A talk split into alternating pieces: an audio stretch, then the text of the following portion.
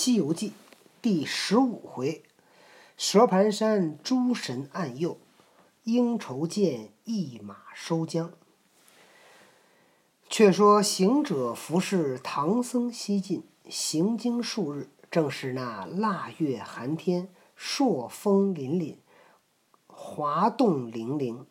去的是些悬崖峭壁崎岖路，叠岭峰峦险峻山。三藏在马上遥闻呼啦啦水声阔耳，回头叫：“悟空，是哪里水响？”行者道：“我记得此处叫做蛇盘山鹰愁涧，想必是涧里水响。”哦，那个他给得白龙马了。说不了，马到涧边，三藏勒缰观看，但见涓涓寒脉穿云过。湛湛清波映日红，声摇夜雨闻幽谷，彩发朝霞炫太空。千仞浪飞喷碎玉，一泓水响吼清风。流归万顷烟波去，鸥鹭相望莫钓逢。你看这里边，千仞浪飞喷碎玉，什么叫喷碎玉啊？它那个。它那个是那个浪啊，千仞，仞是什么来着？仞是高度吧。然后喷碎玉，它那个浪花儿掉在水上，就是掀起一个个小的那个水花儿，看着像碎的玉一样啊。它在形容这个玉，形容这个浪。师徒两个正然看处，只见。那剑当中响一声，钻出一条龙来，推波掀浪，窜出崖山，就抢长老。慌得个行者丢了行李，把师傅抱下马来，回头便走。那条龙就赶不上，把他的白马连鞍辔一口吞下肚去，依然浮水潜踪。师行者把师傅送在那高阜上坐了，却来牵马挑担。只存得一担行李，不见了马匹。他将行李单送到，他将行李担送到师傅面前。师傅，那孽龙也不见踪影，只是惊走我的马了。三藏道：“徒弟呀，却怎生寻得马着吗？”行者道：“放心，放心，等我去拿来。走远道必须得有马才行，没马那行李谁驮呀？是吧？”自己人驮着，那能那那能还能走得快吗？得累死了。哎，马走，所以你看那个，其实唐僧往西天走，那马主要是挑行李，他也很少骑，对吧？嗯。后来换成白龙马，是不是他就骑了？他就经常骑。他经常骑，是不是？行李呢？因为有因为行李有沙僧扛着呢，是不是？拿沙僧当马使。其实如果没有沙僧的话，那就。锻炼一下，猪八戒身上那些。没有沙僧就得八戒扛着，没有八戒谁扛着呀？嗯，那就孙猴子。孙猴子扛着，对吧？没有孙猴子呢，那就那就马挑着呗。对。没有马，没有马呢。没有孙猴子，那个就得就得马马驮着，唐僧就得自己走了，是吧？没有马呢。没有马，没有马，唐僧就寸步难行了。他不能自己扛着行李走，对吧？唐僧是个知识知识分子，对吧？所以他他估计力量没有那么大，他说不像那个咱们在黄山碰见那个挑山工，他的专业就是挑工，他就是每天都做这件事儿，所以他的所以他的腿腿的力量就很大，他就比较擅长这个。大部分的人都不擅长，好，就爬山还累呢，还扛了一百斤爬，我的天哪，那可不是一般人能干的活儿，知道吗？嗯，那是我公干。他打个呼哨，跳在空中，火眼金睛用手搭凉棚，四下里观看，更不见马的踪影。什么叫手搭凉棚？对了，暗落云头报道：“师傅，我们的马断乎是那龙吃了。”四下里再看不见。三藏道：“徒弟呀，那厮能有多大口，却将那匹大马连鞍辔都吃了？”想是金章溜江，走在那山凹之中。你再仔细看看。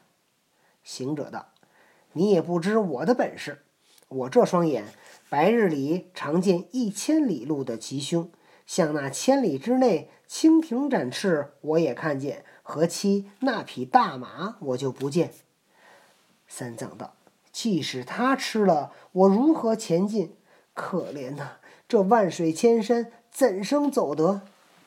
唐僧这一路西行多不容易，哪像现在还高速公路，是不是？现在过去孙悟空也说：“师傅啊，我觉得附近，我告诉你，附近有个飞机场，你坐着飞机去不就完了吗？”打个飞的，师傅停停机停机，是吧？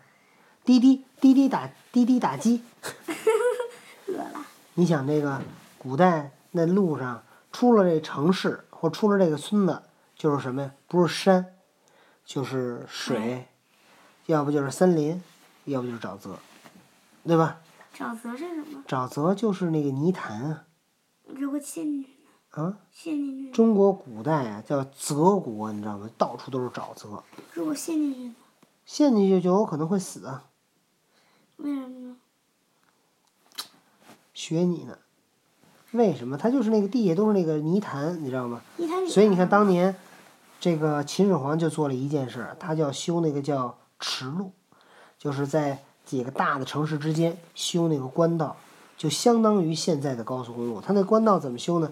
他也就是在那个山，在在那个树林子里开一条道，在那沼泽上垫上土，垫上石头，让那个路啊变瓷实点儿能走。所以他修那个官道。但是在过去，这个国家的财力有限，没有那么多钱，人口也有限，没有那么多劳动力，对吧？啊，机械能力也有限，没有那么多工具，所以他能够修那个路很有限，啊，所以每朝每代，这个国家呀或者这个政府啊都会花钱修路，对吧？它主要是为了，一方面呢，它是方便老百姓出行，然后呢方便贸易，方便交通，更重要的其实方便他统治，对吧？因为真的哪儿出事儿了，他的军队得迅速能到那儿。你军队到不了那儿，那阵儿都独立了，都闹独立了，怎么办？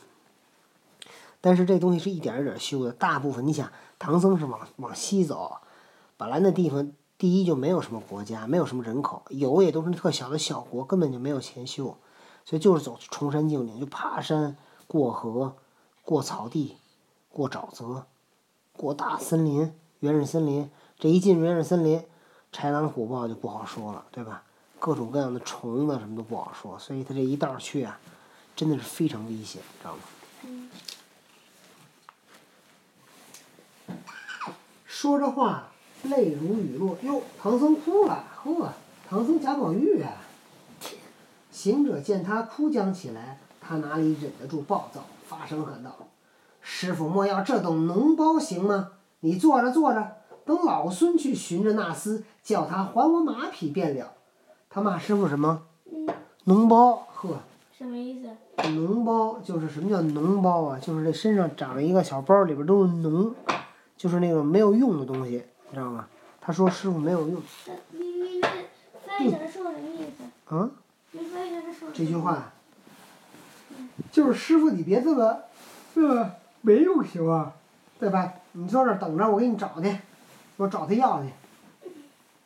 但是三藏我可以理解一下三藏的心情嘛，嗯，还还要走那么远的路，没有马了肯定受不了。对。三藏却才扯住道：“徒弟呀、你哪里去寻他？只怕他暗地里窜将出来，却不又连我都害了。那时节人马两亡，怎生是好？”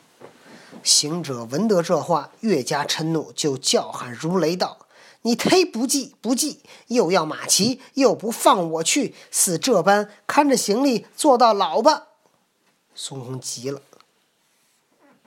狠狠地吆喝，正南息怒，只听得空中有人言语，叫道：“孙大圣莫恼，唐玉帝休哭。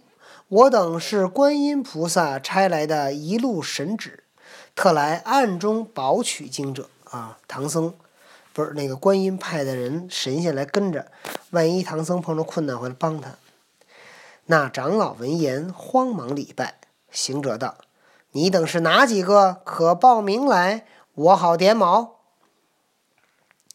众神道：“我等是六丁六甲，五方揭谛，四执公曹，一十八位护教伽蓝，个个轮流值日听候。这个观音派了一堆神仙跟那儿看着。行者道：“今日先从谁起？”众皆地道：“丁甲、公曹、伽蓝轮次。我五方揭谛为金头揭谛，昼夜不离左右。”说今天谁值班？那么？丁甲、公曹和伽蓝。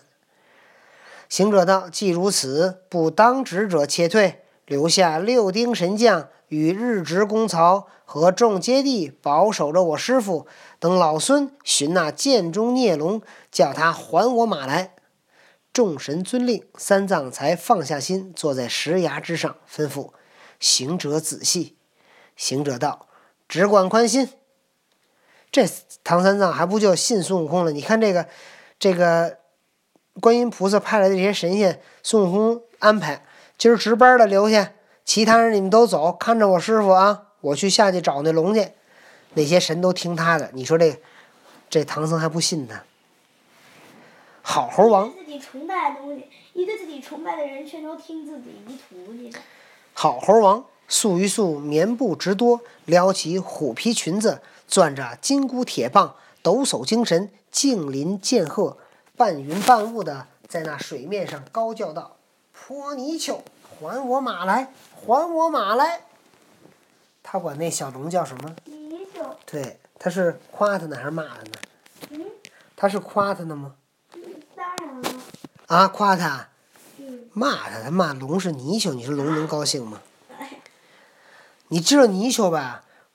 滑滑不溜秋的、细细的、小小的，没有没有什么战斗力。他说那龙是泥鳅。却说那龙吃了三藏的白马，伏在那涧底中间，潜养灵性，潜灵养性，之灵就他在水底下趴着呀。刚吃完那马正休息呢，只听得有人叫骂素马，他按不住心中火发，即纵身越波翻，越浪翻波，跳江上来道。是哪个敢在这里海口伤吾？海口就是说大话，伤吾就是伤害我。行者见了他，大吃一声：“休走！还我马来！”抡着棒劈头就打。那条龙张牙舞爪来抓他。两个在涧边上这一场赌斗，果是枭雄。但见那龙舒利爪，猴举金箍，那个垂须垂白玉，那个。那个须垂白玉白玉线，这个眼晃赤金灯；那个须下明珠喷彩雾，这个手中铁棒舞舞狂风；那个是弥姨年弥爷娘的叶子，这个是七天将的妖精。他两个都因有难遭磨折，今要成功各显能。来来往往战罢多时，盘旋良久，那条龙力软筋麻。不能抵敌，打一个转身，又窜入水内，深浅见底，再不出头，被猴王骂声不绝，他也只推耳聋。这个小龙跟猴王打打了一段，后来猴这个小龙没劲儿了，就藏在水里不出来。结果呢，孙悟空也没办法，对吧？孙悟空可以念那个避水诀，可以下水，但是孙悟空一念避水诀，他的武功就没有了，他在水下不能打。但他淹不死，你知道吧？谁说在水下不能打的？嗯。打龙宫嘛。大闹龙宫，他也是上来打的，他水底水底下没怎么打。那么这个小龙最后有没有被孙悟空收服呢？有。小龙有没有那个驮着唐僧去西天取经呢？有。哦，原来这个故事小龙跳跳都听过呀。那我们就讲到这儿结束了，算了呗。小龙跳跳咧着嘴，皱着眉，跟这儿似哭非笑的，你在干嘛？好吧，欲知后事如何，我们明天再讲。打我干嘛呀？